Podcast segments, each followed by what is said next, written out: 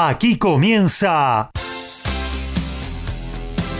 Código Deportivo. Todos los deportes, todos. Pasión, info y opinión para compartir con vos. El mejor equipo y la conducción de Gabriel Giachero. Ajustate el cinturón.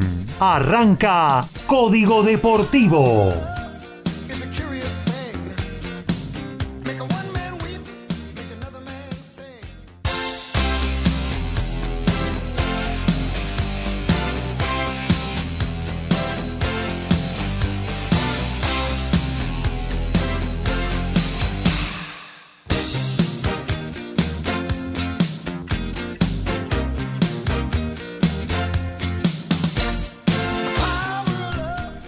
Tal? ¿Cómo les va? Muy, pero muy buenas noches. Aquí estamos arrancando lo que quizás sea la 192 de Código Deportivo. Eh, dos, oh no, dos horas o oh, una hora y media. Una hora y media a todo deporte, con todos los deportes, para compartir con ustedes hasta las 23.30. Ahí arranca otro TMO, tu momento ovalado con nuestro compañero Alfredo González media hora de rugby, eh, los siete días de las semanas ahí, en, ese, en esa media horita, en esos 30 minutos. Con además muy buena música para compartir con todos ustedes. Y nosotros aquí haciendo deportes, ¿eh? hablando de fútbol, hablando de boxeo, de tenis, de automovilismo, de básquetbol, en fin, vibrando junto al deporte y espero que de ustedes del otro lado también eh, estén en la misma situación. Si nos quieren enviar un mensaje o una pregunta o lo que sea, participe de esta 192 de Código Deportivo sobre la margen derecha de www.mgradio.com.ar Ahí nos dejaste un mensaje también a través de cualquiera de nuestras aplicaciones que podés bajarte desde Apple Store en forma absolutamente gratuita o si no, nos envías un WhatsApp al 11 70 05 2196 11 70 05 2196 y vamos a comenzar a saludar a nuestros compañeros. Hoy voy a arrancar desde exteriores, me voy a Valvanera a saludar al señor tenis, a Lautaro Miranda. ¿Cómo anda Lautaro? Hola Gaby, muy buenas noches para vos, para los compañeros, para toda la audiencia, por supuesto. Tenemos un super miércoles de tenis con cuartos de final de Indian Wells en vivo por comenzar el partido de cuartos de final del WTA 1000 de Indian Wells entre María Zachary y Petra Kevitova, dos jugadoras eh, ya conocidas por supuesto, la griega número 7 del ranking, Kevitova ex número 2, actualmente en el puesto número 15, y que bueno, promete ser un gran partido, está por comenzar en ESPN Extra y por supuesto tenemos para comentar lo que viene siendo este gran torneo de Indian Wells, tanto en su rama femenina como en su rama masculina, que eh, entre los hombres ya tiene a dos semifinalistas, primer cruce confirmado, Daniel Medvedev, quien está en una racha de 18 triunfos consecutivos, se estará midiendo a Frances Tiafoe el día viernes por las semifinales del torneo. Así que eh, ya tenemos primer partido confirmado y por supuesto estaremos comentando lo que tiene que ver con el Challenger de Phoenix porque bueno, allí estuvo participando Diego Schwarman y cayó en la primera ronda del torneo ante el portugués Nuno Borges, así que bueno, vamos, vamos a estar comentando por supuesto eh, esta nueva derrota del PEC, en este caso en la primera ronda del torneo Challenger de Phoenix y bueno, por supuesto el Challenger de Viña del Mar, que tiene muchísimos argentinos en acción esta semana. Muy bien, continuamos la recorrida. Ahora nos metemos en el estudio de MG Radio en el corazón de Villa Pueyrredón. Y vamos a hablar de fútbol con él, con Horacio Boquio. ¿Cómo anda Horacio? ¿Qué tal? Buenas noches, Gabriel, compañeros, audiencia, el gusto de compartir una nueva emisión de Código Deportivo con mucha información, ya que tenemos eh, fútbol por Copa Argentina en este momento, luego iremos actualizando resultados y todo lo que ha sucedido en la tarde-noche de hoy, más lo que se va a estar jugando en un horario un tanto más eh, tarde. Muy bien, claro que a la tarde también hubo partido eh, de Copa Argentina, hubo Champions League ayer y hoy, ya eh, hay eh, cuartos finalistas, están armados los cuartos de final ya de la Champions League, así que bueno, vamos a estar con eso seguramente dentro de la columna de deportes, también vamos a hablar de boxeo, para eso tenemos a un especialista en el estudio de MG Radio, el señor Ricardo Ricky Beisa. ¿Cómo anda Ricky? Muy buenas noches Gaby, Horacio, Lautaro y a toda la audiencia de MG Radio. La verdad que muy contento de volver. Estuve una semana alejado. Sí, eh, bueno. estuve complicado, no de salud, pero sí de, sí de la panza y después tuve problemas laborales. Este, así que bueno, no, pero como siempre es un placer estar acá. Eh, vamos a hablar de todo lo que pasó el sábado, tanto en el ámbito local, donde hubieron peleas importantes, y en el ámbito internacional, donde hubo muy buen boxeo. Y me, está, me acaba de llegar una noticia en este preciso instante, en este preciso instante, Gaby, que tiene que ver con Manny Pacquiao. Así que después vamos a. ¿Vuelve? Vamos a ver. Y además, bueno, tenemos eh, confirmaciones de, choques eh, muy importantes en lo que tenga que ver con el boxeo internacional y con resultados que la verdad sorprendieron en algunos casos. Claro que sí. Bueno, todo eso tenemos para ofrecerle en la 192 de Código Deportivo. Ponemos primeras. A todo ritmo, info y opinión. Código Deportivo. Código Deportivo.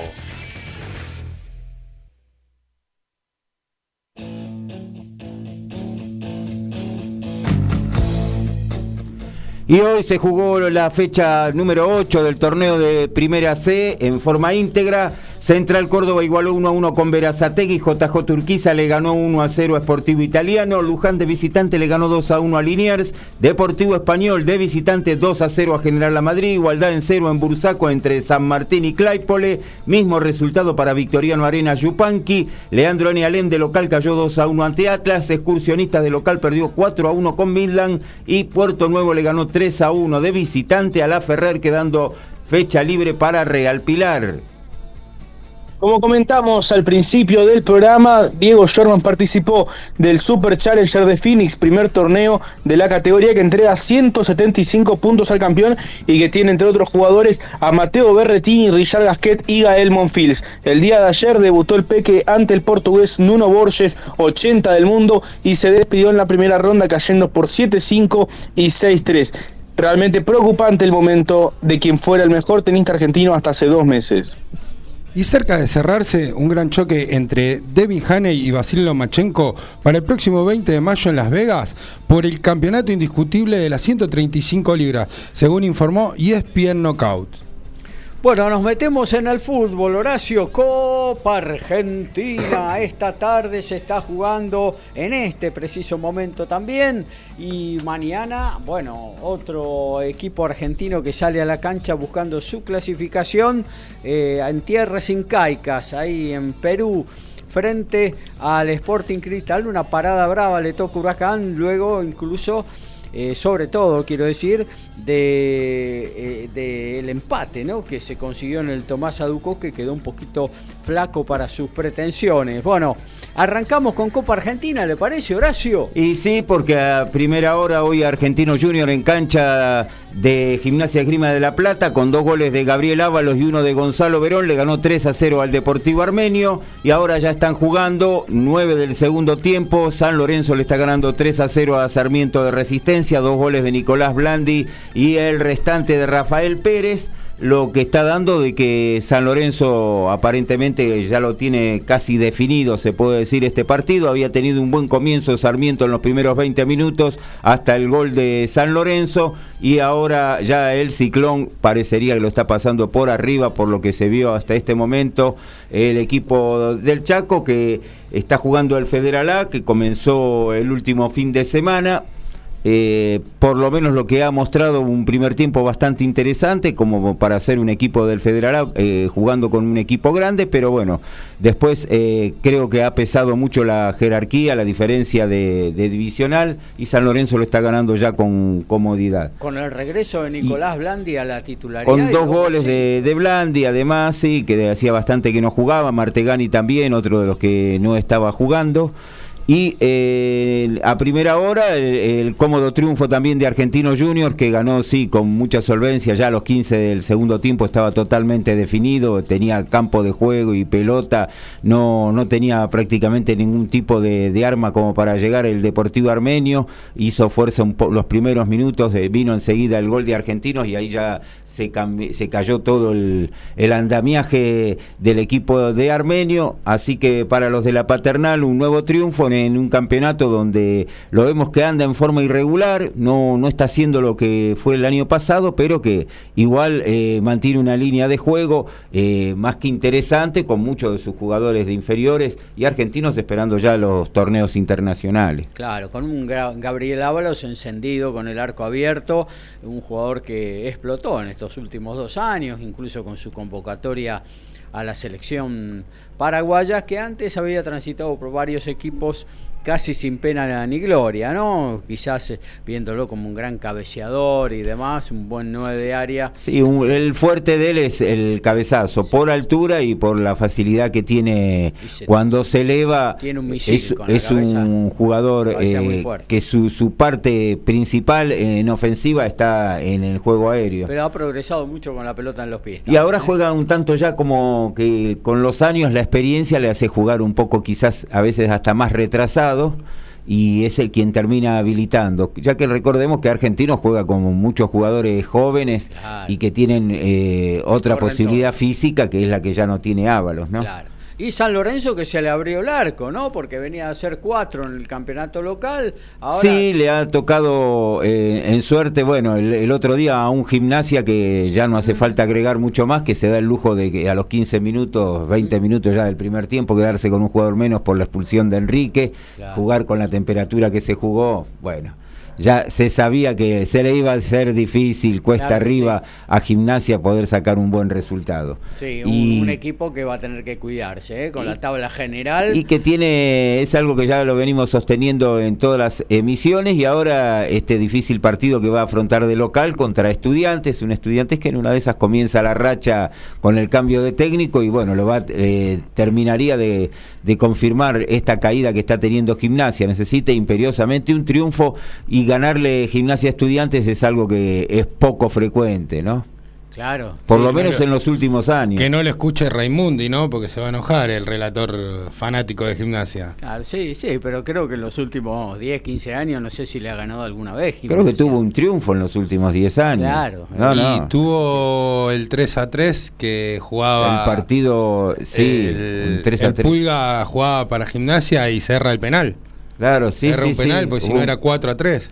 Claro, pero fue el momento que cuando había llegado Gorosito, en el primer la primer parte de Gorosito. Y que Leandro Díaz tuvo después del partido tuvo el bruto de decirle ciertas cosas a, la gente de gimnasia. Está bien.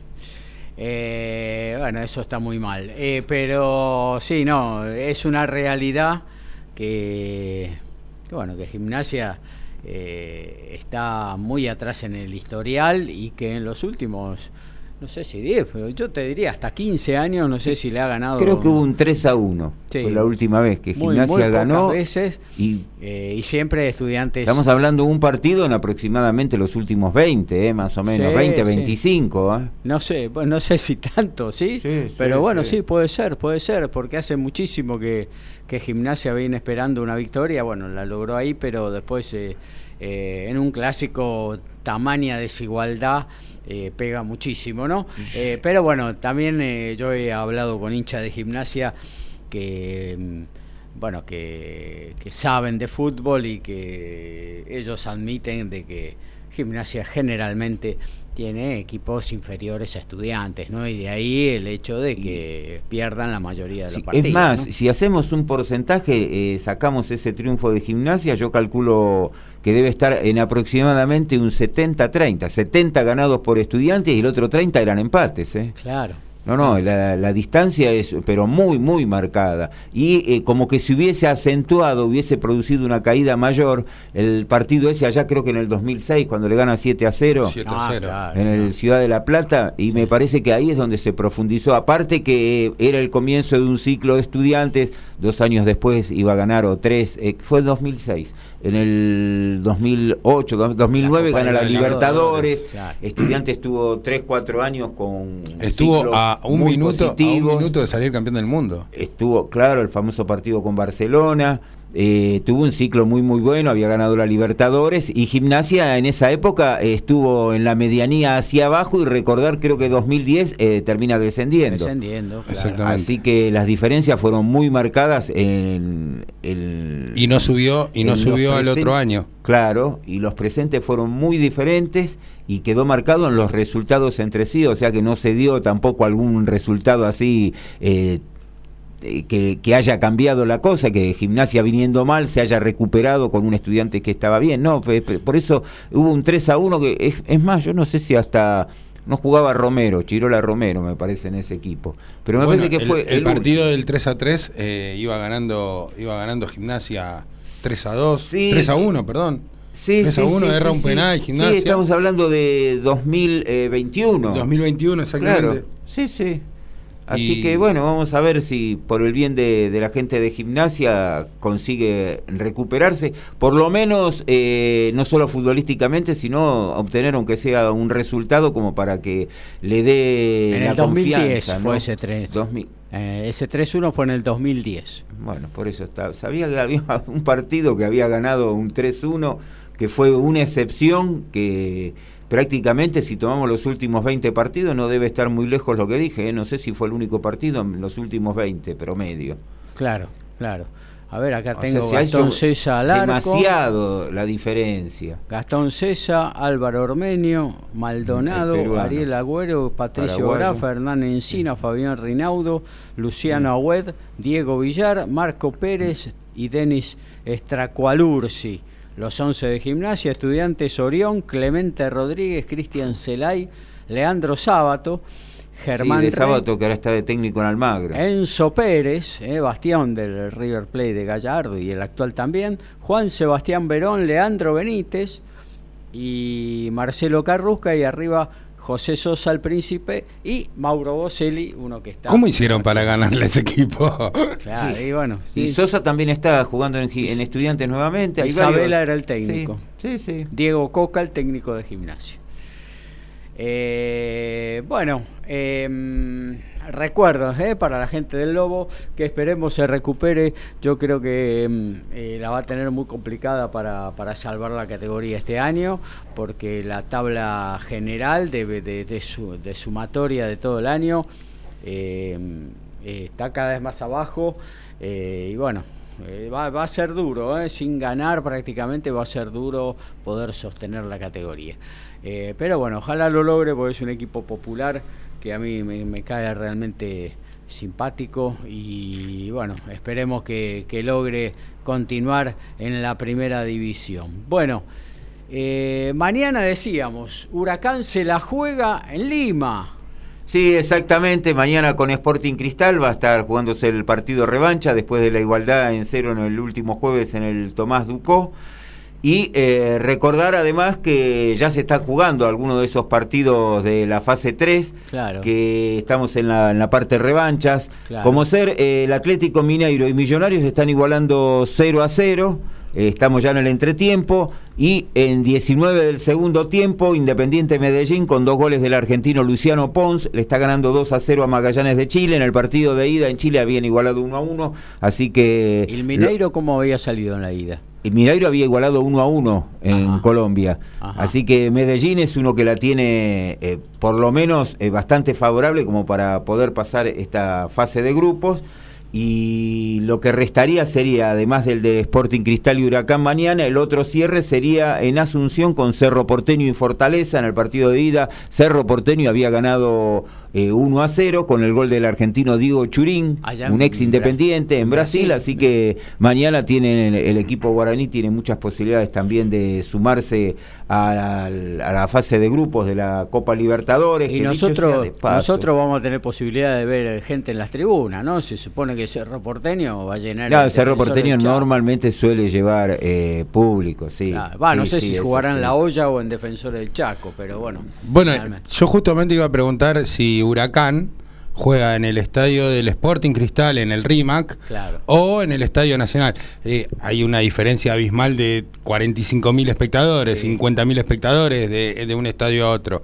Eh, pero la presión que mete Sporting Cristal en su estadio, eh, a ver, el estadio del Sporting Cristal es un poquito más grande que el de Almagro. Ajá. O sea que 20, Olimpo, una cosa Claro, 22 mil personas, todo apretadito y te van a estar ahí todos. Muy cerquita de, de, la, cancha, exactamente. Eh, es más, atrás de un arco no cuando yo lo conocí no tenía no tenía tribunas. Así que imagínense que están todos ahí pegaditos. Es un coqueto estadio, lindo estadio, en una zona muy complicada del, de Lima y es muy es muy diferente del clima que se puede llegar a dar en ese estadio que, que en el Nacional, que es un estadio imponente. Claro, sí, es un estadio ya de, otra categoría, y En el estadio donde jugaba la selección y la mayoría de los equipos. el Monumental de Ate. Ese es el de la U. en ese estadio también es muy grande debe tener 50.000 bueno, Bueno, hacemos un pequeño repaso ya que estamos. se va en el Nacional. nacional Juan. Y hacemos un pequeño repaso ya que estamos porque mañana vamos a terminar de conformar la serie esta de fase 3 de la Libertadores, dos esta noche, dos mañana. El, cuando vaya el sorteo, en los famosos bombos, el 1 tiene a Flamengo, River, Palmeiras, Boca, Nacional, Paranaense, Independiente del Valle y Olimpia de Paraguay. En el 2... Libertad de Paraguay, Atlético Nacional, Internacional, Barcelona de Ecuador, Racing, Corinthians, Colo Colo y Fluminense de, por sí Racing con un equipo argentino no puede jugar, así que eh, las chances puede tener a Flamengo, puede tener a Palmeiras en la zona. ¿Cómo se ganó el lugar en el Bombo 1 Independiente del Valle? Lo hablábamos el otro día. Sí, bueno, es evidente que... Y se lo ganó al lugar.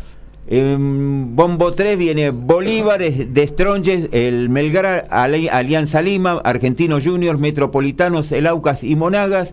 Y en el bombo 4, los cuatro que restan entre hoy y mañana, más Liverpool de Montevideo, el Deportes Pereira de Colombia, Newblense y Patronato. Todos van al 4. O sea que le puede tocar. Cuatro esos van al 4, exacto. Le, puede tocar Patronato o Huracán a Racing. Bombo 3 y Bombo 4 puede, puede hacer. No, Racing es Bombo 2. Por eso, el Bombo, 4, Bombo 4 es eh, Patronato y en este caso sí clasifica Huracán. Pero, pero, por ejemplo, el, el, Nacionalidad no pueden repetir del Bombo 1 y el Bombo 2. Exacto. Bombo 2, Bombo 3 y Bombo 4 pueden dar ahí sí. tres, tres, equipos argentinos y se puede dar la chance. Claro.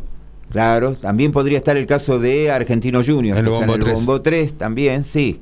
Eh, o sea que a Racing al no estar, está bien que con River tampoco le va muy bien que digamos, ¿no? Pero al no jugar, poder jugar con River y con Boca se le acerca la y River, ¿Y River de Uruguay no está? No, no. Ah, porque la última vez, la verdad que le. No, quedó, eliminado, quedó eliminado con Peñarol la semana pasada. En, la Sudamericana. Sí, eh, un partido que le ganó, creo que 4 a 0 con tres goles de Treza. Sí.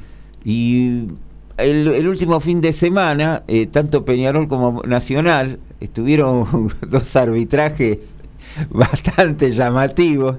Y el, penal que le terminan dando a Nacional eh, fue filmado y pasado, increíble el penal que le llegaron a dar, ¿no? Bueno, ahí la dirigencia de Peñarol empezó a hablar de lo, de lo que había sido el partido nacional, pero después se reiteró el partido de Peñarol y ahí contestaban los tweets, eran de la dirigencia de Nacional. Fue un caso que entre llamativo y gracioso lo que pasó, los dos fueron beneficiados, fueron al bar y el bar también los benefició.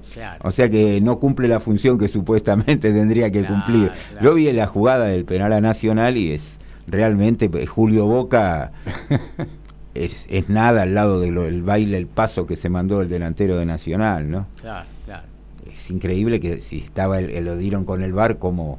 Y después me llamó la atención un partido del, del torneo, no sé si se enteraron, de Bolivia, el del Atlético Palmaflor con Blooming. en realidad, eh, normalmente se juegan 90 minutos más lo que pueda llegar a ver eh, de alargue. Llegaron a los 138 minutos.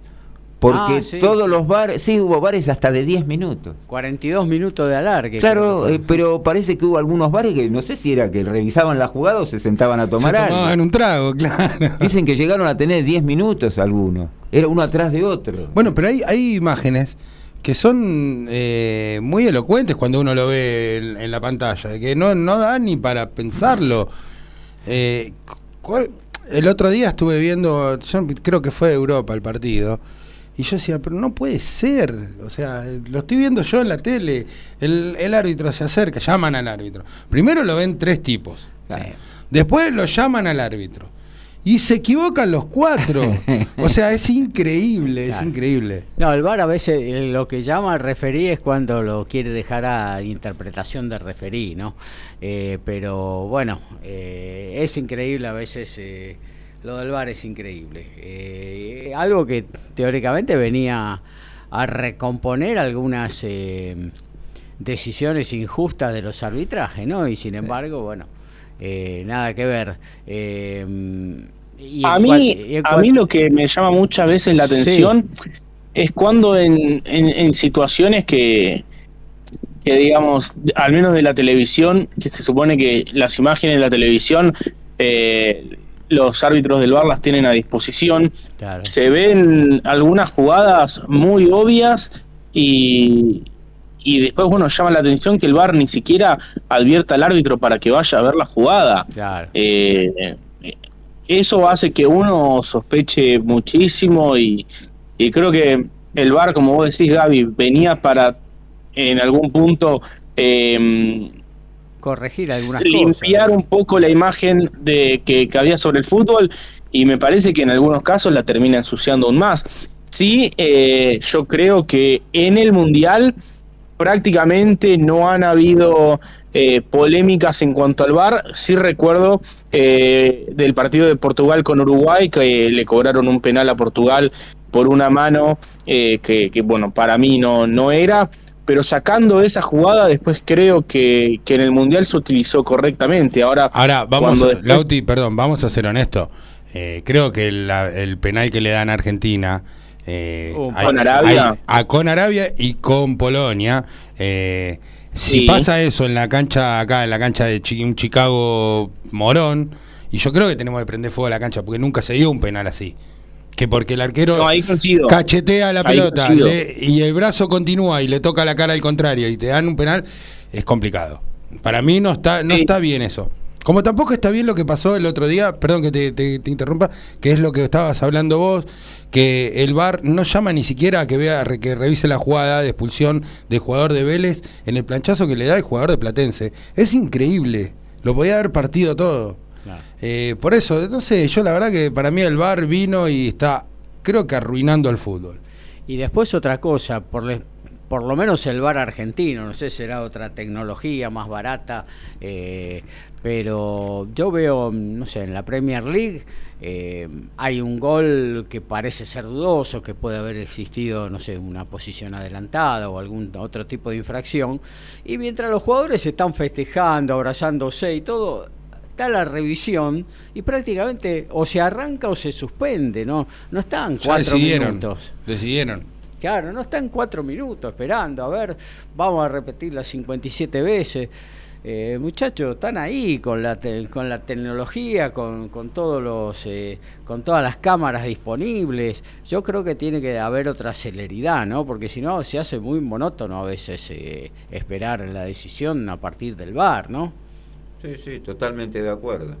Sí, lo que dice Ricky es, cierto. El tema de los penales, hubo penales que creo que no, no se tendrían que haber cobrado en ese momento.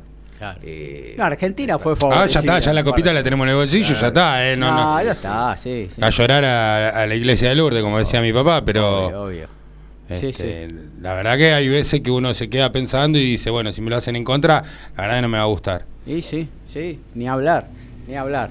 Eh, bueno, eso ahora se me vino a la cabeza con todo esto, hablando de los par de penales que bueno que favorecieron a Argentina, em, dos alargues, dos eh, series de penales, ¿no? Y, y esto de, de, Paul diciendo somos la mejor selección de, toda la historia. Eh, uno no compara, ¿no? Yo viví los tres campeonatos del mundo, tuve esa suerte de, festejarlo los tres, eh, pero yo creo que en la historia, ¿no? Yo, por ejemplo, que lo viví, que lo sentí cada partido, ¿no? Tal como pasó en este último. Eh, por ejemplo, el, del campeonato 86, Argentina no necesitó eh, ningún alargue. no necesitó penales, terminó invicto en el es campeonato. El único, es, el único, es el único campeón mundial que no del fútbol moderno que no fue alargue ni a penales. Por eso, entonces, eh, viste, a veces hay que medir un poquito las cosas. Festejé los tres y no voy a comparar quién es mejor, quién es peor, lo mismo que con Messi y Maradona, son dos extraordinarios jugadores, dos jugadores de esos que salen una vez cada muerte obispo y por suerte fueron son argentinos los dos. Eh, así que eh, no, no, no voy a entrar en comparaciones ni con esto ni con los campeones del mundo, pero a veces hay que medir un poquito las palabras. Eh, y, y, es muy bueno el acto o el gesto de, del Pato Filiol en al otro día de, la polémica mandarle un mensaje al Dibu y, o sea por por Instagram creo que fue que le puso eh, no no nos comparemos disfrutemos entre todos. Claro. Pero estuvo mal también. ¿por qué? porque vos lo llamas a Dibu eh, pero tenés que llamar a Neri también. Claro el pato el pato citó para encontrarse con Dibu para ese abrazo del alma pero también eh, Neri fue campeón del mundo Claro, sí. O sea, tendrían que estar los tres en una reunión eh, y en algo tan lindo que me está pasando, que estoy viendo cada vez más nenes eh, querer ser arquero, querer ser Dibu Martínez. Es increíble la cantidad de nenes que, en las redes sociales es un furor. El otro día vi un chico que era un chico, no sé, tendría cuatro años, no sé si llegaba a los cuatro años, eh, vestido de arquero y le pateaban, no sé, penal o le pateaban al arco y así, así el movimiento. Cada vez que atajaba. Cada vez que atajaba. y bueno, y otro, otro también. Eh, eh, ya era un campo, no, no era baby fútbol, sino era más grande la cancha terminó atajando fuera del área, en cualquier lado. La pelota se fue afuera y el nene salió bailando como si fuese Dibu. Eh, muy gracioso, pero es muy lindo. A mí que me gustó siempre atajar y ser arquero, que un puesto que, bueno, yo lo viví con Goicochea. A mí me pasó muy fuerte con Goico después de atajar los penales en el 90. Eh, y en la Copa, obviamente, también en la, en la Copa América. Mm, creo que, si no me equivoco, la del 93 la ganamos por, por no por penales, pero en una definición donde Goico ataja dos penales también, si no me equivoco. Sí, creo que sí, porque la del 93 fue más complicada que la del 91. Claro, se había ganado cómodamente. Claro. sí, sí, sí, sí. Así que, este, ah, perdón. Eh, y no, lo que decía es que es muy lindo que, que haya eh, un recambio generacional en los arqueros, eh, un puesto que es ingrato lamentablemente. ni hablar, ni hablar, ni hablar. El arquero es el puesto más ingrato porque te tapas todo, pero tenés una sola falla, es gol y, y bueno, eso, queda en vamos a poner Vamos a poner que al revés lo que pasó en el Mundial, digamos, porque Dibu, él mismo lo dice, me patearon tres pelotas, me metieron tres goles. Yo creo que en la final le patearon un poquito más de tres, pero la última fue, fue, fue increíble. Fue como un gol, fue como un gol. Sí, más que un gol, o sea, era todo, porque se terminaba todo ahí. Todo. No había, no había tiempo, no había chance, no había esperanza, no había nada. Y gracias a Dios, bueno, puso la pierna ahí. Sí, sí, ni hablar. Eh, bueno, perfecto. Hablamos de Copa Argentina, hablamos de esta chance que Huracán se juega mañana eh, en Lima frente al Sporting Cristal. Creo que 21 y pico, 21 y 10 es el partido de, Huracán ahí en el Estadio Nacional de Lima eh, frente a este Sporting Cristal que la última vez que 21 jugó. De horas. 21 horas. 21 horas. La última vez que jugó de local. clavó cinco pepas, así que es un equipo que juega muy diferente cuando lo hace de, de visitante que cuando lo hace de local. Sí, el otro día se refugió Huracán por todos los medios, intentó llegar, en lo que sí yo noté que las pocas veces que llegaron a contragolpear lo hacían con mucha gente. No era un pelotazo para uno. Claro, llegaban mucha gente en bloque y tocando la pelota. Juegan bien, salen muy rápido. Entonces, hay que ver a ver qué, qué es lo que ocurre, qué es lo que va a hacer eh, Huracán mañana, si lo va a salir a esperar, qué es lo que va a pasar. Pero bueno, para Huracán es la gran chance. El otro día lo hablábamos, creo que fue en el 2015 o 16 que eh, lo había eliminado el Sporting Cristal a Huracán, me parece. Es verdad, sí, sí, sí. Así que, bueno, esperemos que, que, el equipo de Dabove consiga una victoria, que lo, lo, ponga en la clasificación de la fase de grupos y así tenemos seis equipos argentinos entre los 32 y después veremos qué, qué es lo que ocurre, lo que nos depara el sorteo. Aparte yo creo que Huracán juega bien al fútbol. Tiene partidos donde el medio campo domina a los rivales. Sí, sí, sí, tiene ahí dos, dos jugadores que son determinantes, Santiago Gese, el número 5, proveniente de la Quemita, y Federico Fattori. Federico Fattori, que la está descosiendo toda, eh, realmente también un jugador que ha no sé, que ha explotado futbolísticamente hablando, ¿no? Bueno, ¿qué tal si de Sudamérica nos remitimos al continente europeo? Porque la Champions League ya tiene definido todos los que van a ser los cuartos los cuartos finalistas de esta edición 22-23. Horacio. No, vi nada hoy, Horacio, así que todo lo que digas es toda información nueva a mi cabeza. Igual hay recién 5 eh, del segundo tiempo, hay gol del Atlético Mineiro, Paulinho, le está ganando 1 a 0 a Millonarios, con este mm. resultado está pasando de fase. Y en la Champions hoy tuvimos la victoria del Real Madrid 1 a 0 con el gol de Benzema sobre Liverpool, con el 5 a 2 ya en, en, Inglaterra, esto estaba prácticamente juzgado, ya definido. Y Napoli con dos goles de Osimhen y Zielinski le ganó 3 a 0 al Frankfurt. En el partido de ida había ganado en Alemania 2 a 0. El cómodo líder de la Serie A que se está encaminando al Scudetto, ¿no? Y puede ser una sorpresa en esta Champions, ¿eh? Ojo, ¿eh? con el Napoli que. Hay que ver si, no le pasa algo, si no lo sancionan por los incidentes que hubo hoy. Gravísimos incidentes. Porque los hinchas del Frankfurt no lo dejaban ir y viajaron 600 hinchas y terminaron chocando con los hinchas de Nápoles, con la policía, destrozos por toda la ciudad. Eh, estuve viendo las imágenes, la verdad que nosotros nos quejamos a veces y pasan cada cosa en otro lado también. Y completamos con la victoria ayer del Manchester City que le ganó 7 a 0 al Leipzig. Eh, en el partido de ida habían igualado en Alemania 1 a 1 y bueno, hay que los goles de, de Haaland exactamente fue una mano completa. Cinco. Y el, Porto que igualó 0 a 0 en Portugal eh, ante el Inter. En el partido de ida había ganado Inter 1 a 0, así que se suma Manchester City e Inter a la siguiente fase.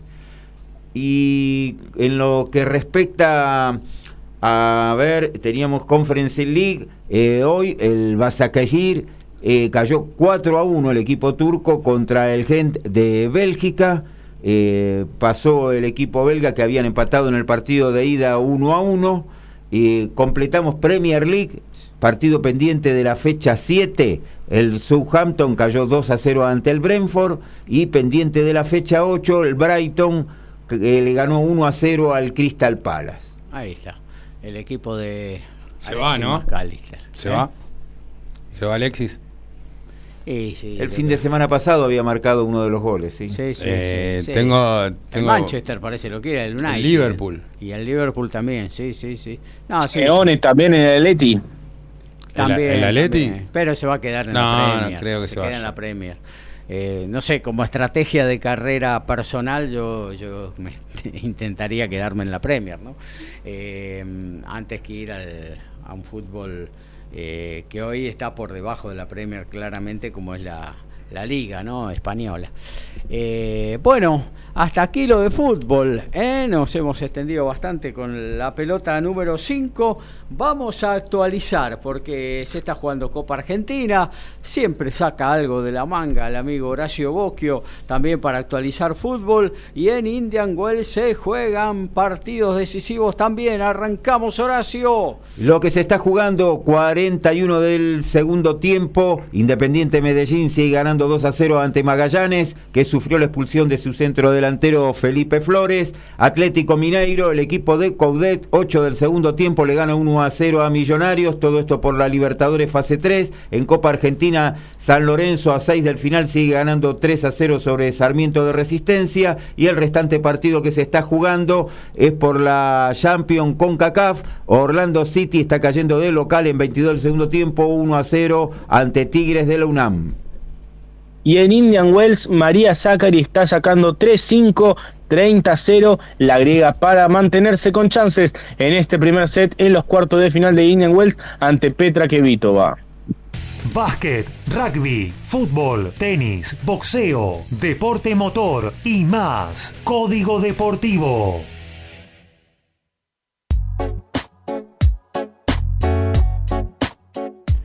Y mañana da comienzo la fecha 8 del torneo de reserva. Desde las 9 de la mañana, Banfield va a recibir a Talleres de Córdoba, Barraca Central, Atlético Tucumán, Estudiantes de La Plata, Gimnasia, Tigre, Arsenal y a las 20 River ante Sarmiento de Junín.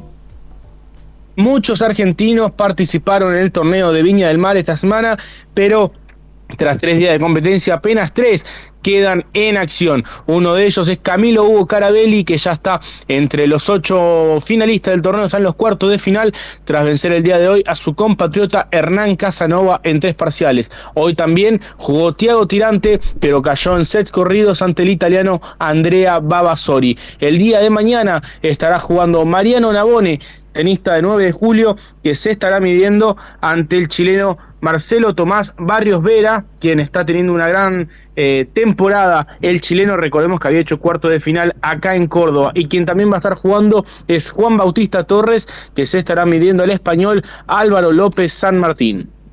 El veterano Carlos Tacam dio el batacazo al vencer al olímpico francés de categoría pesado Tony Yoka. Eh, el púgil vencedor de 42 años se mostró mejor que el francés y al término de 10 campanadas se llevó el pleito. Bueno, muy bien, nos vamos a meter en otra columna de Código Deportivo en esta noche rara, ¿no? Después de tantos días de calor, eh, una lluviecita que atenúa un poquito la temperatura, pero que no termina de definirse eh, la cosa. Vamos a ver si eh, alguna otra lluviecita no, nos acomoda un poquito más eh, con algún fresco. Más extensa, ¿no? ¿Cómo? Más extensa la lluvia. Un poquito más fuerte Porque también. creo que hizo. Levantó humedad y. Y nada más. Nada más, ¿eh? nada más, nada más. Eh, bueno, hablamos un poquito de automovilismo. Eh, se disputó el Top Race en el autódromo de Galvez, aquí en Villa Lugano, en la República Argentina, en Buenos Aires, y hubo sorpresa, ¿eh? porque el que ganó fue Luis José Di Palma, Josito Di Palma, con el Fiat Cronos del Octanos Competición, eh, tras 17 vueltas marcó 36 minutos 13 segundos 608 milésimas. Segundo fue el eh, bicampeón de la categoría Diego Azar con el Lexus Toyota eh, y completó el podio Marcelo Ciarrochi con el Ford.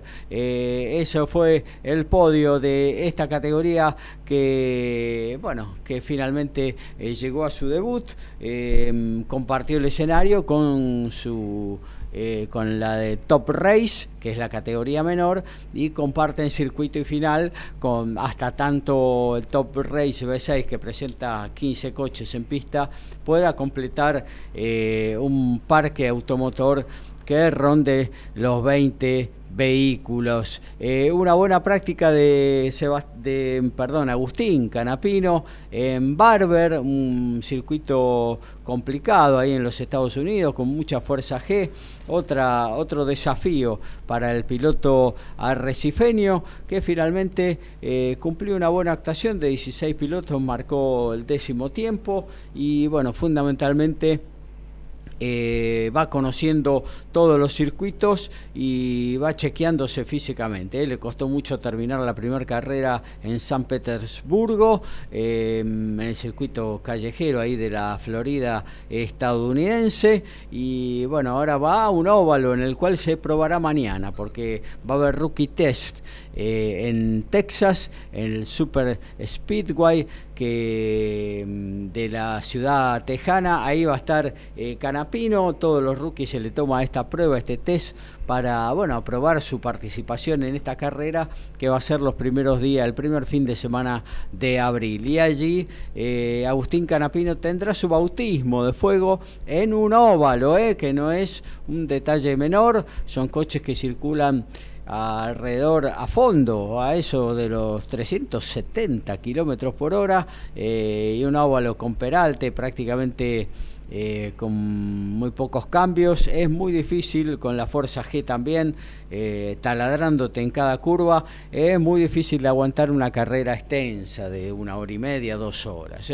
Así que. ¿Vuelve Ortelli?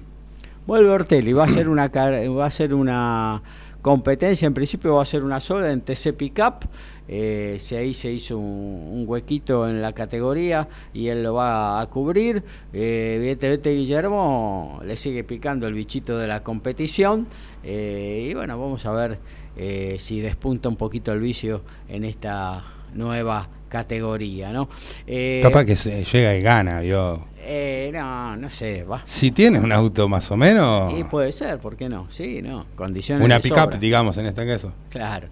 Eh, bueno, hasta aquí lo de automovilismo. ¿eh? Se vienen, ya están practicando eh, en Sebring, ¿eh? porque este fin de semana, mejor dicho, el viernes, no es el fin de semana, el viernes se corren los mil kilómetros de Sebring con la categoría del WEC, los Hypercar que este año tienen 11 coches en pista.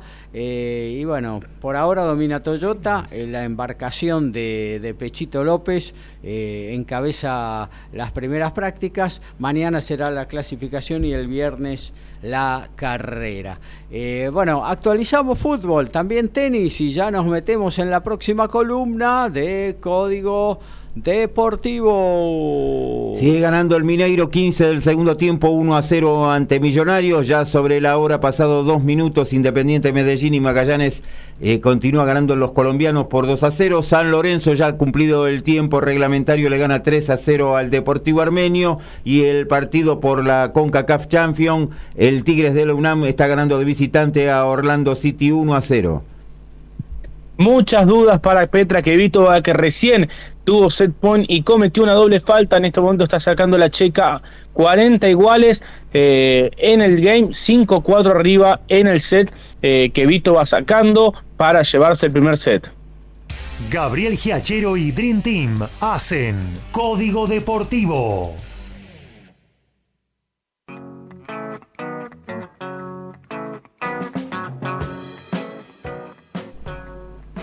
Y mañana tenemos Copa Libertadores. 19 horas Cerro Porteño va a recibir a Fortaleza, a las 21 el Sporting Cristal ante Huracán por la Europa League, 14.45 Friburgo Juventus, en la ida ganaron los italianos 1 a 0, Betis ante Manchester United, en la ida ganaron los ingleses 4 a 1, el Ferenbase con Sevilla, ganó Sevilla 2 a 0 en el partido de ida, Feyenoord ante el Shakhtar, empataron 1 a 1, el Unión SG ante Unión Berlín. En la ida ganó Unión Berlín 3 a 0. Estos partidos van a las 17. Feren Barossi ante el Bayer Leverkusen. Ganó el Leverkusen 2 a 0 en la ida. La Real Sociedad y Roma. Roma había ganado 2 a 0 en el partido de ida. Y el Arsenal recibe a Sporting Lisboa. En el partido de ida igualaron 2 a 2. Y hoy comenzó la participación de varias tenistas argentinas en el torneo W40 de Ana Poima en Colombia con triunfos de Julia Riera, gran triunfo de Julia Riera sobre la húngara Yani 113 del ranking WTA, fue 6-3-7-6 para la tenista de Pergamino que se mete en la segunda ronda. También ganó Paulo Ormachea en tres parciales sobre la ucraniana Strajova y mañana deberá completar su partido Lourdes Carlet que fue suspendido por falta de luz natural ante la alemana Lena Papadakis. Lourdes que estaba set y break abajo, así que la falta de luz eh, podría darle una manito si el día de mañana vuelve eh, al, al Kurt con una mejor energía y puede remontar el partido. Isaac el Pitbull Cruz tiene un nuevo rival y es de sumo peligro. ¿eh? Se trata del prospecto entrenado por Freddy Roach, invicto en 21 combates con solo 7 eh, knockouts. Uy, perdón, se me fue acá. Ah, con solo 7. Solo falta eh, cerrar la fecha del lugar. Se estima que va a ser en junio en la ciudad de Nueva York. Bueno, nos metimos con el tenis, ¿eh? recurrimos para ello a Lautaro Miranda.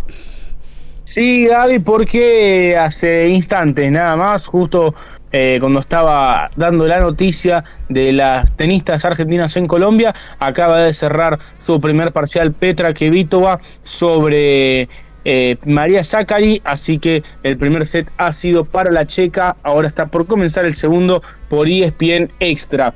Eh, un torneo de Indian Wells que, como comentaba al principio del programa, ya tiene eh, una semifinal confirmada en el cuadro masculino. Daniel Medvedev, el hombre del momento, sin lugar a dudas, en el circuito ATP, que viene de ganar tres títulos en tres semanas y que lleva 18 triunfos de manera consecutiva eh, venció el día de hoy a Alejandro Davidovich y está en semifinales de Indian Wells por primera vez en su carrera. Indian Wells, de todos los Master 1000, eh, es uno de los que más le ha costado. Y, bueno, evidentemente la racha que, que, está teniendo le da mucha confianza y eso que a él no le gusta para nada. Indian Wells ya han, ha tenido varios este, ¿cómo llamarlo? Eh, episodios de, violencia hacia el predio. Ha, comentado en varias ocasiones que estas no son canchas lentas, que la pelota va muy lenta, perdón, que estas no son canchas rápidas, sino que la pelota va muy, muy lenta, la pelota va lentísima eh, y él ha expresado su enfado por esto, porque dice que él es especialista en canchas duras y esto no, no parece una cancha dura, que parece más bien una cancha de polvo de ladrillo, porque es muy lenta eh, la cancha central de Indian Wells, eh, y bueno, lo ha repetido en varias ocasiones a lo largo de la semana. Sin embargo, allí va el ruso semifinalista, allí en el desierto californiano, y se estará midiendo el día viernes al estadounidense Frances Tiafoe quien hoy superó a Cameron Norris jugando un gran, gran partido. Eh, y bueno, le cortó una racha de ocho derrotas, a Cameron, ocho triunfos, perdón, a Cameron Norris. Así que, bueno, ¿por qué no pensar que Frances puede cortar la racha de 18 triunfos de Medvedev, eh, un Tiafo que no perdió ningún set hasta el momento en la semana. Sí tuvo eh, algunos pequeños guiños de suerte, porque bueno, eh, ha perdido Stefano Tsitsipas que estaba en su parte del cuadro, pero igualmente el estadounidense viene jugando un gran tenis, ya bueno, había realizado, había alcanzado eh, las semifinales del último US Open y, y, bueno, tiene la chance en las próximas semanas de meterse por primera vez en su carrera en el top 10 porque eh, está apenas a 300 puntos del décimo puesto del ranking. Hoy en día Frances va a quedar número 14. Si es que pierde en la próxima instancia, podría seguir subiendo si, bueno, continúa y avanza hacia la final. Pero tiene sus chances Frances Tiafo en los próximos meses de asaltar el top 10 del ranking ATP eh, por primera vez en su carrera. La otra semifinal saldrá de los ganadores de los partidos de mañana, que en primer turno estarán jugando eh, Félix Oshea Aliasim ante eh, Carlos Alcaraz. Perdón, este partido, el de Félix y, y, Carlitos, va a ir a la noche. El primero va a ser el de Taylor Fritz y Yannick Sinner. Eh, partido súper interesante desde ya. Taylor Fritz, número 5 del mundo, campeón defensor. Yannick Sinner, quien viene de vencer a Stamba Brinca y que, bueno, tiene un tenis eh, realmente fantástico el italiano, así que muy lindo partido para ver en, primer turno que tendrá lugar el día de mañana y a continuación, o más bien en la sesión nocturna, estarán jugando Carlos Alcaraz y Félix Oye Aliasim. Muy lindo partido también. Recordar que el año pasado Félix le ganó dos veces a Alcaraz, siendo el español número uno del mundo. Así que por supuesto eh, Carlos querrá tomarse revancha de esas dos derrotas por la Copa Davis y en el torneo de Basilea. Así que eh, plato fuerte de la jornada, sin lugar a dudas, este partido entre Carlos y Félix. Así que esos son los dos partidos que tendrán lugar el día de mañana. Un Carlos que esta semana, eh, más precisamente el día lunes, alcanzó los 100 triunfos a nivel ATP y que se convirtió en el segundo jugador que más rápido alcanza eh, los 100 triunfos en esta categoría, eh, con tan solo 32 derrotas, es decir, en 132 partidos jugados alcanzó las 100 victorias. Solamente John McEnroe pudo hacer mejor cuando en 1978 alcanzó los 100 triunfos eh, en apenas 131 partidos jugados, es decir, un partido menos que el español, pero bueno, igualmente gran estadística para Carlos que se estará midiendo a Félix Oye Aliasim.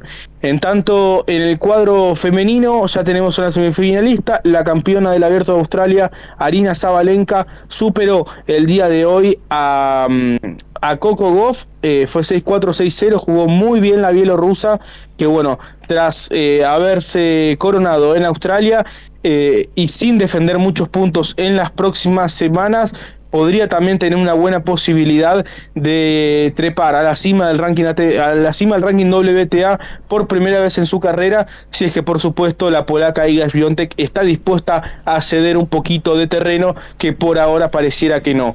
En tanto Zabalenka se medirá el día viernes a la vencedora del partido que está teniendo lugar en estos momentos entre María Zakari y Petra Kevitova.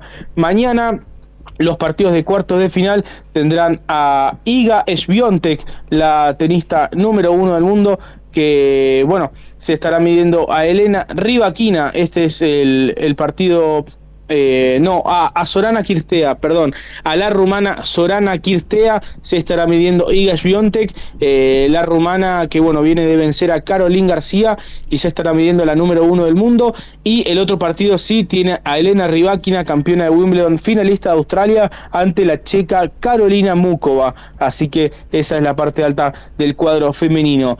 En tanto, también hubo actividad por fuera de Indian Wells esta semana porque eh, se está disputando el Challenger de Phoenix, toda una tradición en la segunda semana de Indian Wells. Eh, Phoenix eh, ciudad eh, ubicada en el estado de Arizona, que queda a 500 kilómetros de Indian Wells y que siempre grandes eh, jugadores del circuito ATP acceden a jugar este torneo Challenger, muy bien dotado en puntos, entrega 175 puntos al campeón, más que alcanzar una final en un ATP 250, para más o menos poner de referencia, y además entrega un dinero más que interesante eh, y bueno, este año ha conseguido atraer a jugadores de la talla de Mateo Berretini, Richard Gasquet, Gael Monfils, Alexander Bublik, entre otros.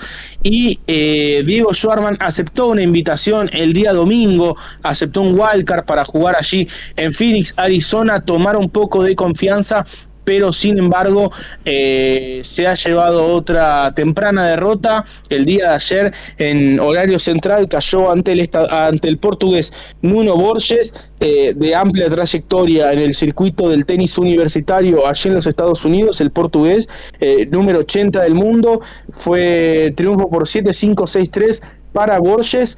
y bueno, el Peque que sigue sin levantar cabeza, parecía esta una gran posibilidad para, para, bueno, para poder comenzar a ganar partidos, sumar eh, rodaje, pero bueno, pareciera que deberá esperar hasta la semana próxima en el Master 1000 de Miami, una situación realmente difícil para el argentino porque desde el año 2016 que no jugaba un torneo Challenger, más precisamente en Montevideo en el mes de noviembre del 2016, eh, pero bueno, eh, este Challenger obviamente tiene características muy especiales por lo que comentábamos anteriormente, muy buenos jugadores, todos, absolutamente todos eh, top 100 eh, y bueno, era factible, un torneo súper competitivo que se pueda llevar una derrota en primera ronda, pero lógicamente merma la confianza del argentino aún más esta derrota en primera ronda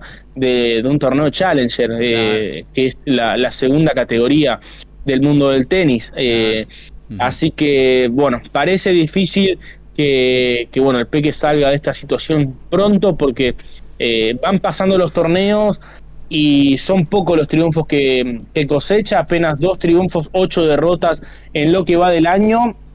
Y bueno, eh, se vendrá Miami, un torneo en el cual nunca ha tenido tampoco grandes actuaciones, destaca los octavos de final que alcanzó en el 2021, pero que eh, si todo se mantiene tal cual está en estos momentos, no será cabeza de serie, es decir, deberá jugar la primera ronda y ya en la segunda enfrentar a un cabeza de serie. Esperemos que bueno el cuadro pueda darle una manito en ese aspecto.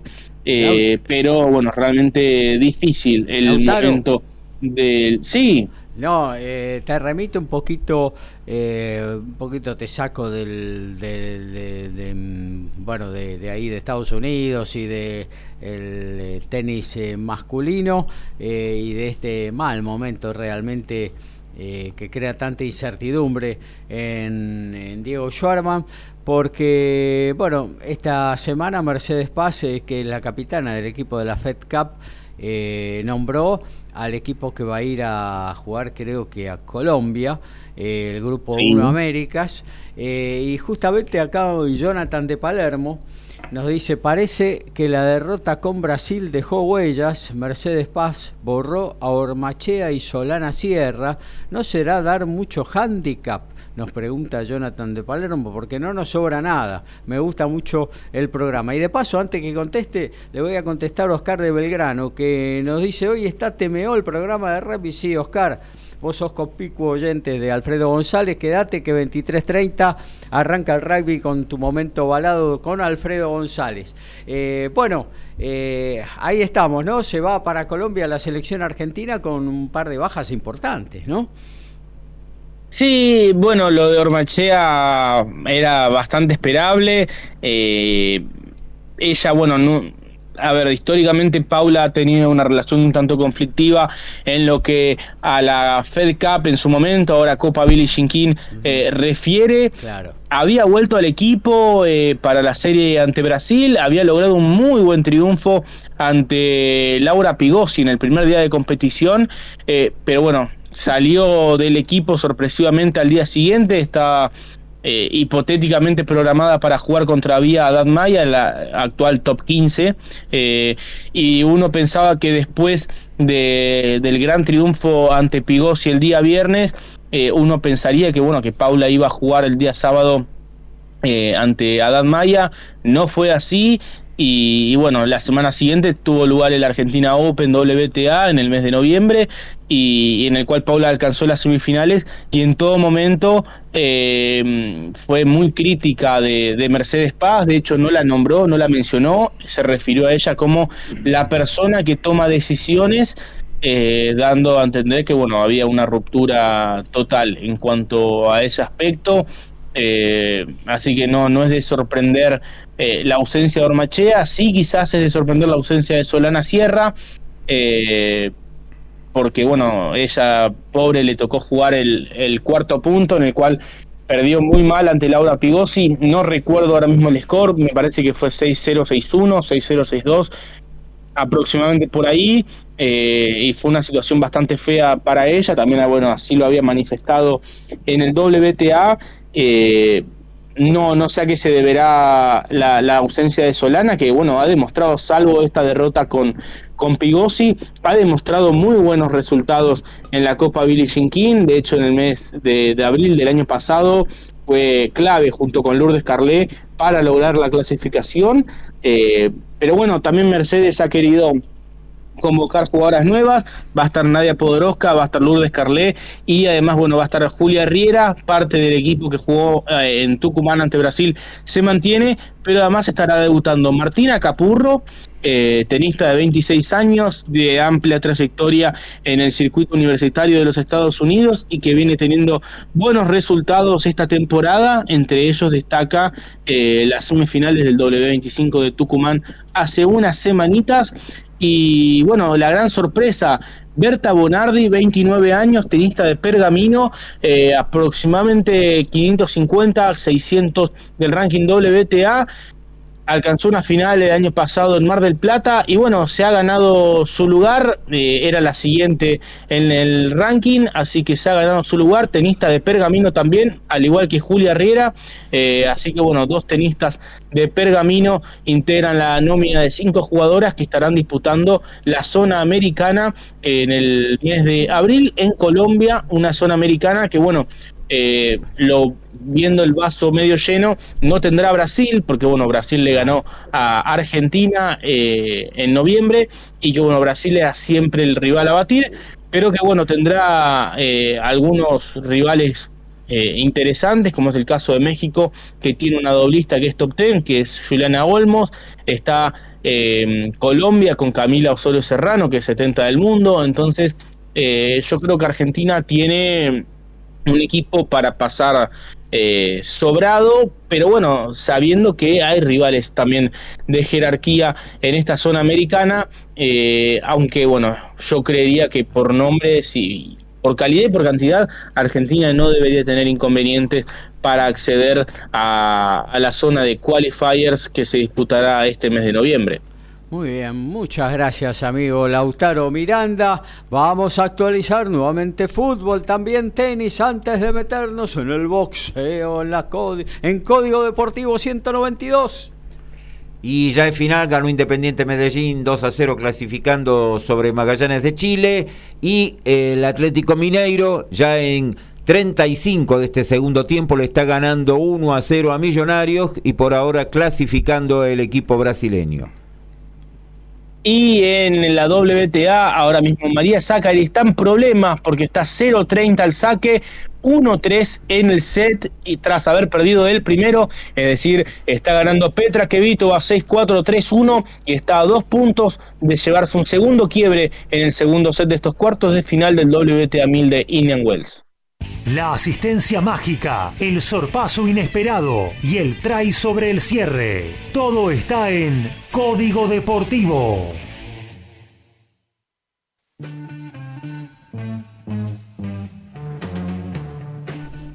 Completamos el torneo de reserva a jugarse el viernes a las 9 de la mañana Instituto ante Boca, San Lorenzo Newell's Solboy, Rosario Central Huracán, Racing Unión. El sábado a las 9 van a jugar, vamos a estar ya con los finales en el comienzo de Código Deportivo del día sábado, Colón de Santa Fe Independiente y Belgrano ante Godoy Cruz.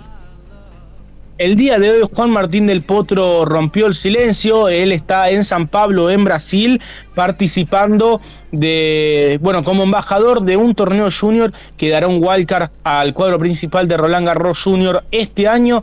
Y bueno, hablando con los medios brasileros, él dijo que le había hecho una promesa a la selección argentina que si los muchachos ganaban el mundial, él iba a intentar jugar el abierto de los Estados Unidos y comenta que permanentemente tanto Messi como De Paul eh, le están dando ánimos para que se vuelva a entrenar. En dicho certamen junior estarán participando tres juveniles argentinos, Luna Sinali y Sol Raya Guidi en el cuadro femenino y Valentín Garay en el cuadro masculino. Se podrá ver por ESPN y Star Plus. Comienza mañana y termina el domingo y como dije anteriormente entregará un wildcard al cuadro principal de Roland Garros Junior en mayo de este año.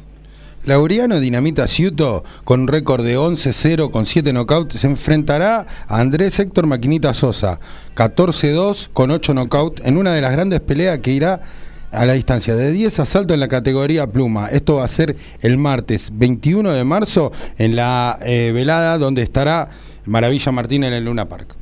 Ahí está. Bueno, ya que te tengo ahí a mano, vamos a arrancar con lo que tiene que ver con boxeo. Acá ¿Me llegó? Sí. Ah, ¿Tenés un mensaje vos? Yo tengo, a mí me llegó uno que me ah, dijeron, Ricky, dijiste todo menos quién va a ser el rival, porque justo estaba confirmando lo de Manny Pacquiao. Claro. Y se me voló, se me voló. Bueno, el que va a pelear eh, contra Isaac, el Pitbull Cruz, es el invicto mexicano, México-americano, como no sé cómo llamarlo, Giovanni Cabrera. Eh, a tener en cuenta, es un boxeador de Freddy Roach que es muy bueno en la corta, tiene muy, muy practicado eh, el, contragolpe. Eh, y yo creo que es como anillo al dedo le viene que el Pitbull Crulo vaya a salir a comer en todos los rounds, ¿no? Claro que sí. Así que bueno, de paso lo, hablamos un poquito a esto que pasó. Como va a ser seguramente el Pitbull, que lo único que sabe hacer es eh, ir para adelante. Y tirar piñas a cualquier lado. Claro, es un boxeador ofensivo. 100%. Eh, Kevin de Devoto quería preguntarle si Peralta, seguramente es por Yamil, no está para saltar a una pelea internacional importante, nos pregunta. Muy buen programa, eh, así que con esta pregunta nos metemos en lo que tiene que ver con el boxeo, amigo. Bueno, Yamil Peralta ganó por knockout en el séptimo asalto en una pelea eh, accesible, digamos. Yo esperaba un poquito más de, del porteño Fede Grandone, eh, pero bueno, la verdad que se impuso muy bien eh, Yamil. Eh, y le arrebata, le arrebata los títulos. se quedó con tres títulos. Se quedó con tres títulos. Le arrebata el cetro sudamericano. Ajá. Él defendió el internacional de la CMB. Claro. y además se quedó con el cetro FAB argentino. El Centro Nacional, claro. Este, de la categoría estamos hablando, obviamente, ¿no? De la categoría crucero. Eh, esto eh, pasó el sábado en un, en un combate realizado en el Palacio Municipal de Malvinas Argentina, ya por los pagos de Dani de Dari Bedina en ah, Polvorines. Polvorines. En Polvorines, claro. A ocho eh, cuadras de la casa, me dijo. A ocho cuadras, ah, si podríamos haber ido, podríamos haber ido a comer un asado y nos acercábamos ahí. Sí, sí. Este, bueno, lo del asado lo podemos negociar, ¿no? Porque está, está caro el tema, pero eh, podríamos haber ido a ver las peleas. Bueno, la verdad que yo no sé si está para ir eh, a buscar a los cruceros campeones del mundo o internacional. Él ya tiene un título internacional, pero... Ya los primeros series va bravo. La verdad que sería muy, muy difícil, muy difícil.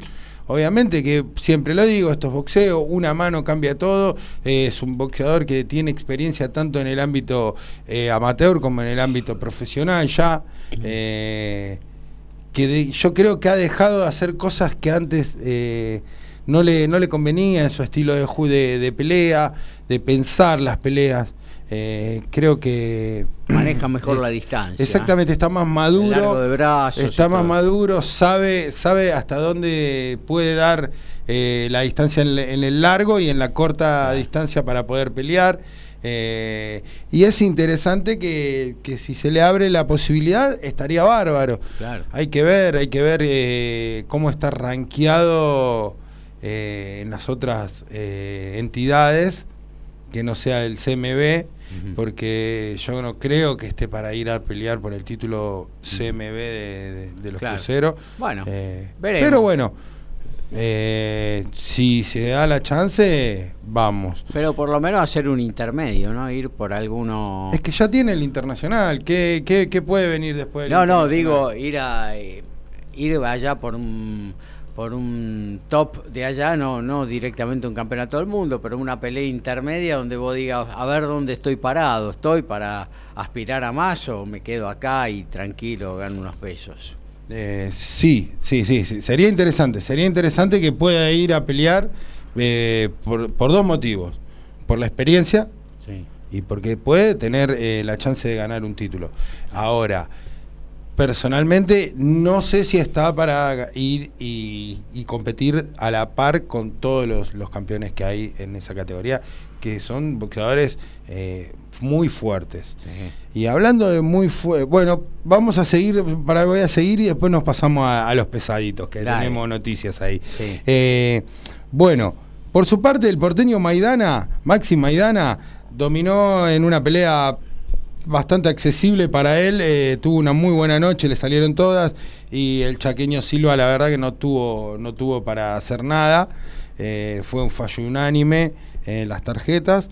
Y en la otra pelea que, estuvo, digamos, de, de, final de cartelera o, encabezando la cartelera, eh, la campeona Agostina, la campeona argentina, perdón, y sudamericana Ayelén Gran, Gran, Granadino eh, superó a Isa Adema. Esta pelea estuvo interesante porque te voy a decir, fue muy clara, muy clara la, la, ventaja, pero las tarjetas no, no, no dieron lo mismo, fue unánime, pero vuelvo a decir, una tarjeta te da 90 y 96-94 y la otra te da 99-91. Claro, nada que ver.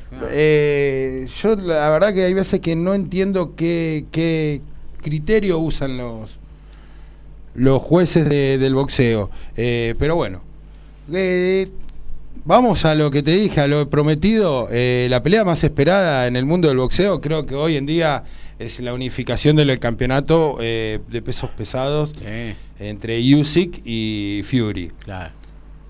Se da algo raro. Eh, Usyk tiene tres cinturones. Tiene AMB, OMB y FIB. Sí. Y Fury tiene el CMB. Sí. ¿Cómo hacías? ¿Cómo pensás que puede ir la repartija de la bolsa? Sí, claro, sí, sí, sí. O sea, vos Gaby lo sabés, alguien que no, no entiende el mundo del boxeo dice, tendría que tener 75 o 25. Sí, sí, obvio. Claro. Usyk, obviamente que tiene tres cinturones. No, es 70-30 a favor de Tyson Fury. Pero hay un video donde Usyk lo, lo graba a él y acepta, y dice que va a aceptar porque es la única forma de que Fury se suba al ring con él. Entonces acepta la, la, bolsa.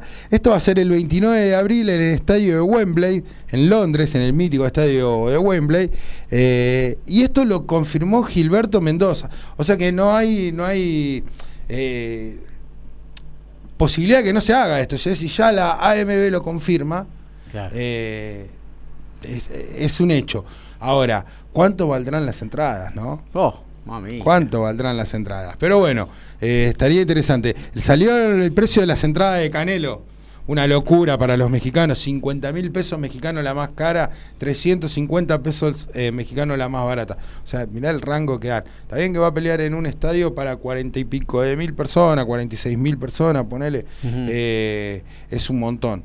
Pero el rango entre las personas que estén en lo que tiene que ver con el ringside del campo y las que estén en la tribuna en la parte más alta, eh, hay muchísima en diferencia. Sí, sí, sí, te va a tocar allá arriba con, con, una araña, al lado de una araña te va a tocar si pagas 350 pesos mexicanos.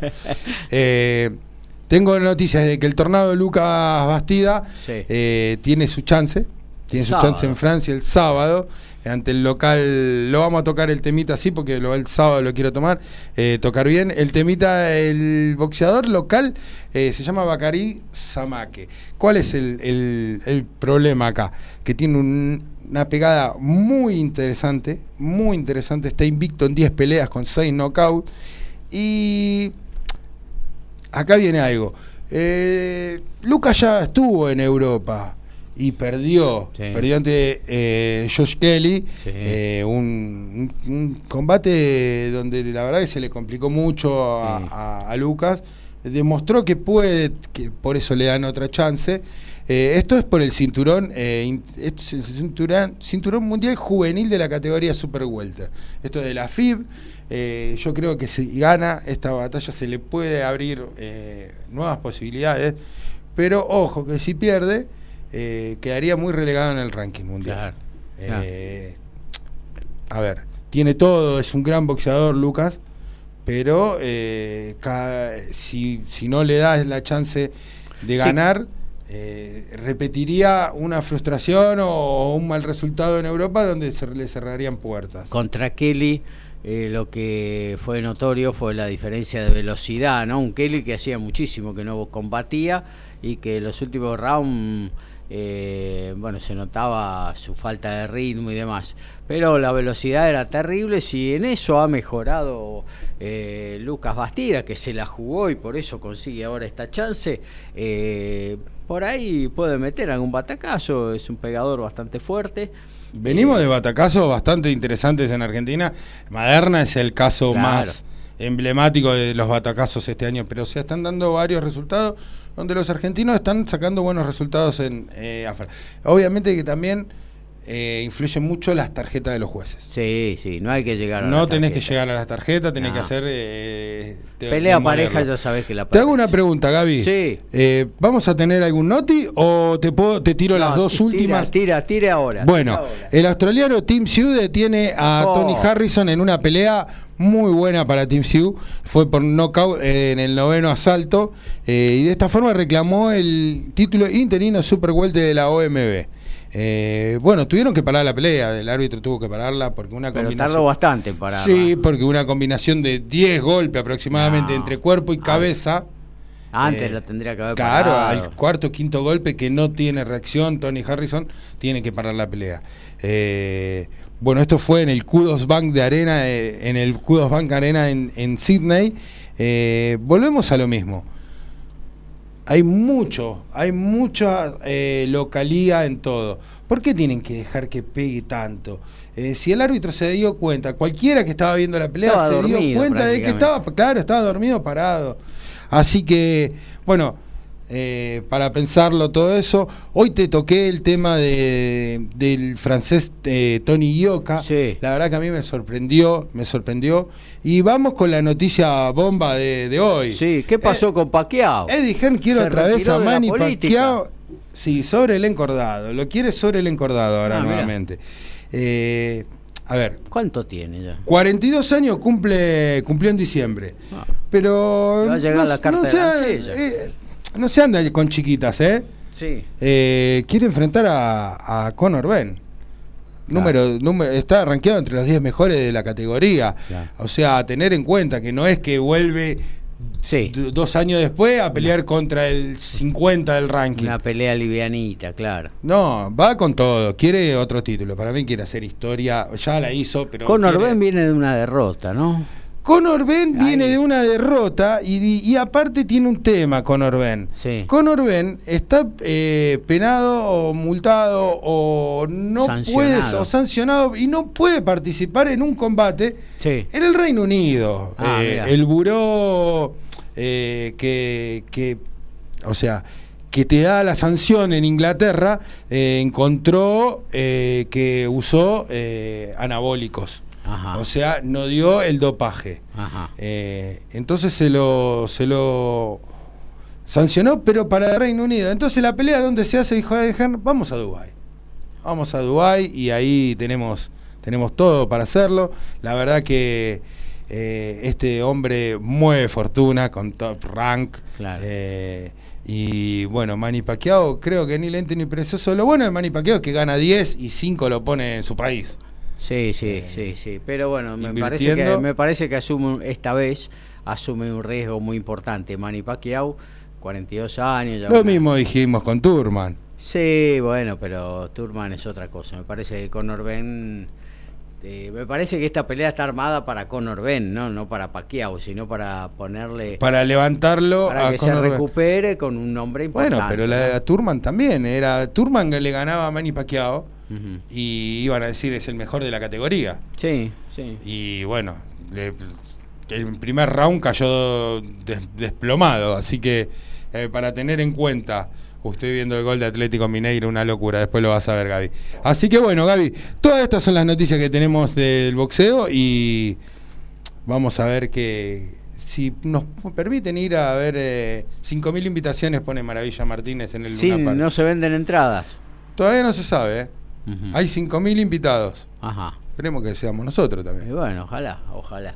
¿Qué me decía de fútbol? Me hacía señas, Horacio. finalizó 3 a 1 ganando el Atlético Mineiro. Increíble el gol de Hulk se tiró en una media tijera, media chilena, media, le hizo pegar en el palo un golazo. Claro, pero uno piensa, uno piensa, pega en el palo a la media altura, ¿no? Pega en el palo en la base del poste. Sí, sí, abajo. Realmente un gol notable, 3 a 1 ganó, ha clasificado eh, así que ha pasado de zona, lo vamos a tener en la ronda de fase de grupos, además de Independiente Medellín, que había ganado hace un rato, habíamos confirmado el 2-0 sobre Magallanes, así que restan solamente dos plazas, ya tenemos 30 de los 32 que van a jugar esta fase de grupos.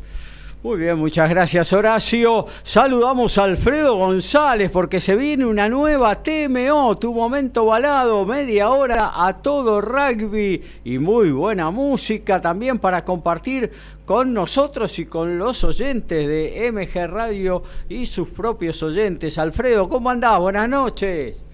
Muy buenas noches muchachos y audiencia, acá con todo listo para iniciar en un ratito la 79 de TMO con mucho rugby que hay en este momento. está por jugar eh, la última fecha de Seis Naciones, donde seguramente Irlanda se va a consagrar la tromba, nueva tromba verde del rugby. Tenemos también el Super Rugby en Oceanía y el Super Rugby Américas, donde por primera vez se van a enfrentar dos franquicias argentinas en un hecho histórico, y los Pumas por Europa haciendo sus entrenamientos en Francia, donde se juntaron 40 jugadores para ver cómo encaran el año, el año del Mundial.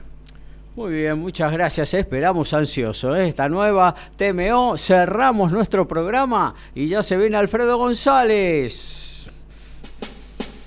Tiempo de meter un freno de adormecer la bola, de meter un rebaje. Se termina. Código Deportivo.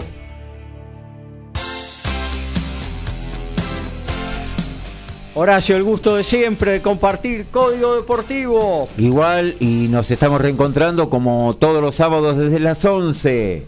Eh, Ricardo, lo mismo para vos, amigo. Bueno, Gaby, un placer como siempre. y nada, podemos esperar, disfrutar con clave con el muñeco Gallardo. Eh, a los técnicos de Morón le dieron. Ah, sí, Miliardi, ¿no? Chiche Miliardi. Eh, no, lo que te decía que es un placer aprender todos los días con ustedes y esperemos el sábado poder estar acá. Bueno, sí, claro que va a estar. Eh, Lautaro Miranda, abrazo grande y gracias por estar también. Abrazo grande, Gaby. Muy buenas noches para todos. En tanto, en Indian Wells revivió Zachary, que estaba 3-1 abajo, ahora está 4-3 arriba, 30 iguales, eh, para bueno, poder quebrar y llevar la cosa al tercer set. Así bueno, hay partido en Indian Wells. Nos estaremos reencontrando el día sábado. Que terminen todos muy bien la semana. Muy bien, nos reencontramos en lo que tiene que ver con Código Deportivo el próximo sábado a las 11, dos horas a todo deporte, info y opinión mañana en MG Radio. No te pierdas Jazz, Blues, Soul y siempre algo más en Good Times con la conducción de eh, no me acuerdo con pero con Carlos Mauro, ahí me vino, ahí me vino, me llegó el agua al tanque. Con Carlos Mauro, mañana a partir de las 21 horas, no te lo pierdas, es una hora imperdible realmente. Nos reencontramos el próximo sábado, chau chau. Chau.